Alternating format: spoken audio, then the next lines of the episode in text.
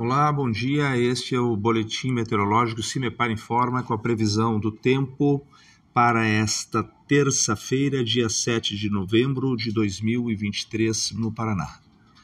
Bom, o tempo se mantém estável entre as regiões do estado, com presença de sol e expectativa de aquecimento mais significativo, se comparado a esta segunda, no período, principalmente até o período da tarde, ou seja, faz mais calor entre as regiões do estado e as temperaturas já chegam próximo, em média, para os maiores valores, aos 33 graus.